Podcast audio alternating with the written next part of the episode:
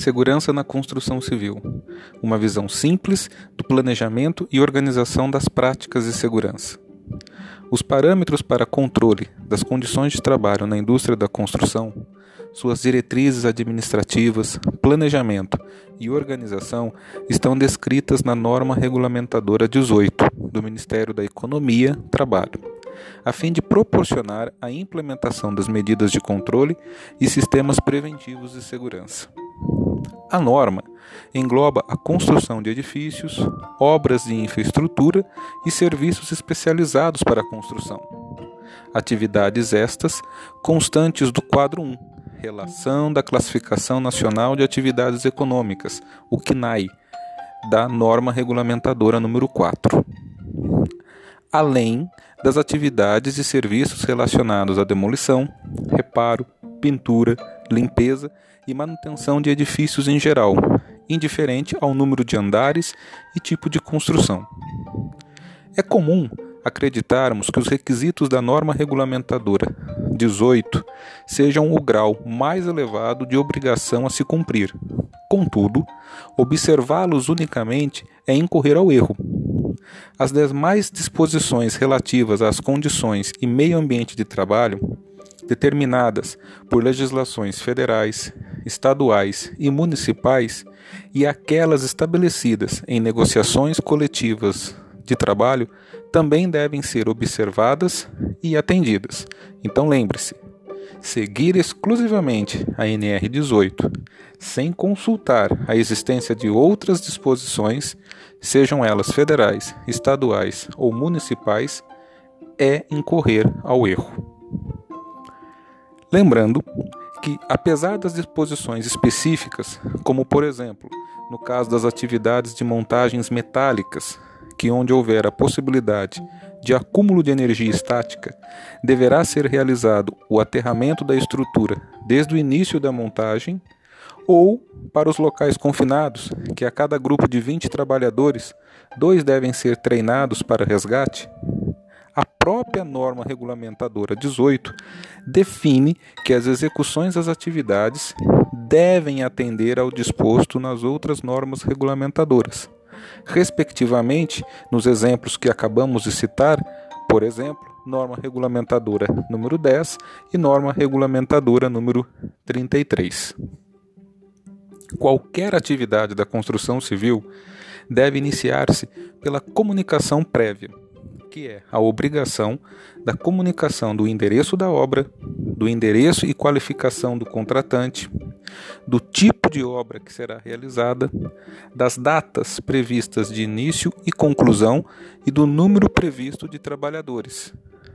Comunicação esta feita à unidade regional do Ministério da Economia e Trabalho, antes do início das atividades. Porém, com o intuito de facilitar e agilizar o cumprimento desta obrigação, foi desenvolvido o Sistema de Comunicação Prévia de Obras, o SCPO, que permite a comunicação por meio da internet, sem a necessidade de deslocamento até uma unidade regional. Outro ponto comum às atividades de construção civil é o PCMAT. Refere-se ao Programa de Condições e Meio Ambiente de Trabalho, que visa a antecipação e reconhecimento dos riscos, a preservação da saúde e da integridade dos trabalhadores, a fim de implementar as medidas de controle ao longo da obra. O PCMAT torna-se obrigatório quando a obra recrutar 20 ou mais trabalhadores. Caso contrário, deverá ser elaborado o PPRA para as obras que tenham um número inferior a 20 trabalhadores. O PCMAT, além do pré-definido no PPRA, também deve compor memorial sobre as condições e meio ambiente de trabalho, projeto de execução das proteções coletivas por etapa da obra, especificação técnicas das proteções coletivas e individuais, um cronograma de implantação das medidas preventivas citadas, layout inicial e atualizado do canteiro de obras e um programa educativo.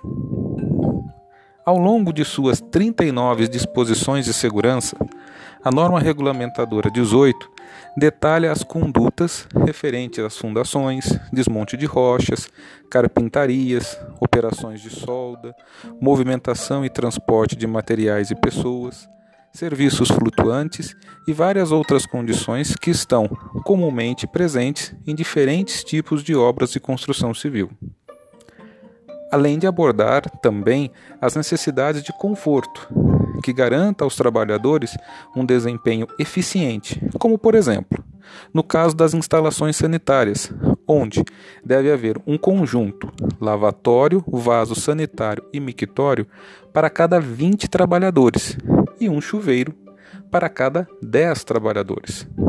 Ou quando a norma obriga a existência de alojamentos, lavanderia e área de lazer, nos casos onde houver trabalhadores alojados, cozinha, quando houver preparo de refeições, e ambulatório, quando houver 50 ou mais trabalhadores numa obra.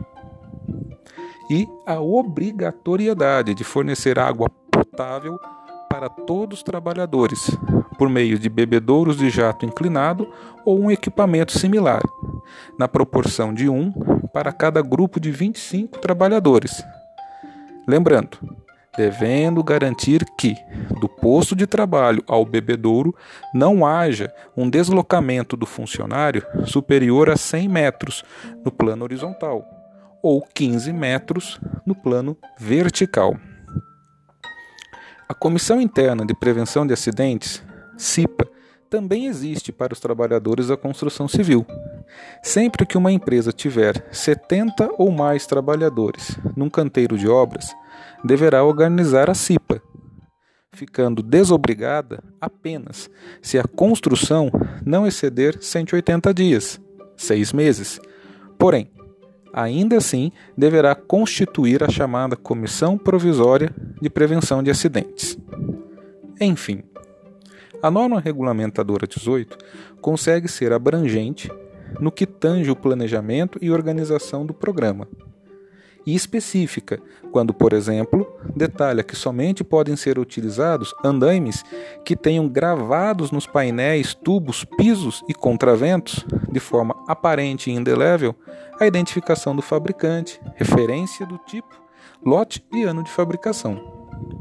Por isso, os treinamentos, seja o admissional, que deve ocorrer antes de iniciar as atividades e que tem carga horária de 6 horas, e os periódicos, que são relacionados ao início de cada etapa, sem uma carga horária estabelecida, tornam-se um elemento essencial à interligação de todas as disposições de segurança com as condições de trabalho existentes numa obra da construção civil.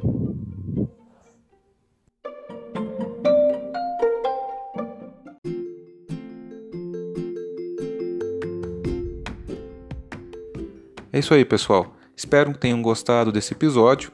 Curtam nossa página no Facebook, se inscrevam em nosso canal no YouTube e até a próxima semana.